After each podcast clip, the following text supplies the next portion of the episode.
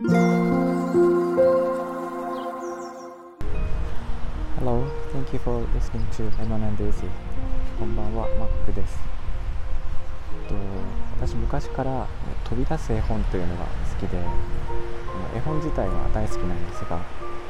飛び出す絵本というのがまさにその中でもすごい好きなジャンルなんですけど、えっと、これなんでかっていうのがちょっと最近分かったというかょっと無理やりこじつけかもしれないんですけどあの私いたずらが好きなんですねいたずら好きであのなんかプレゼントあげる時もよくサプライズで相手に黙ってこう驚く顔が見たくってサプライズを準備してあげるっていうのがすごい好きだったんですけどなんかその、えーと、嬉しい喜びっていうのがすごく好きであの飛び出す絵本とかは開けた瞬間のこうまさにこんな風に何て言うかな。こんな風に飛び出してくるんだっていう驚き。あれをなんか経験するのがすごく好きだしあとはなんかそういう飛び出す絵本のような、え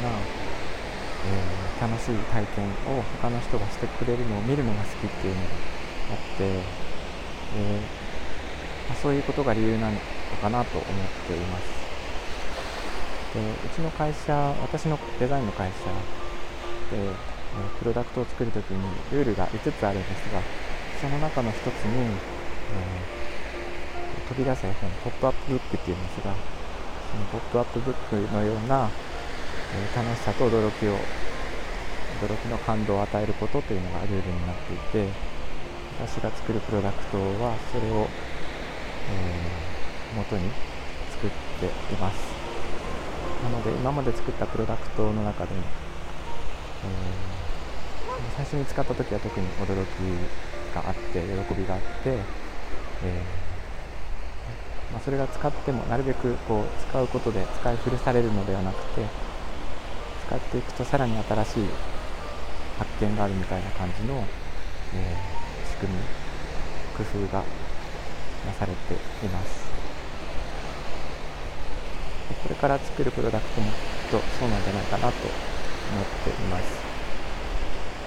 でかなりいたずら好きでして子供の頃からあのいろんな人にえー、なんだろうびっくり箱を作ったりですね。なんかいろんなことをしてあのいい意味で驚かせてきました。悪い意味で驚かせたっていうこともたくさんあったんですけどそれは意図してではなくて、えー、自分でやろうとしたのはいいことばっかりです。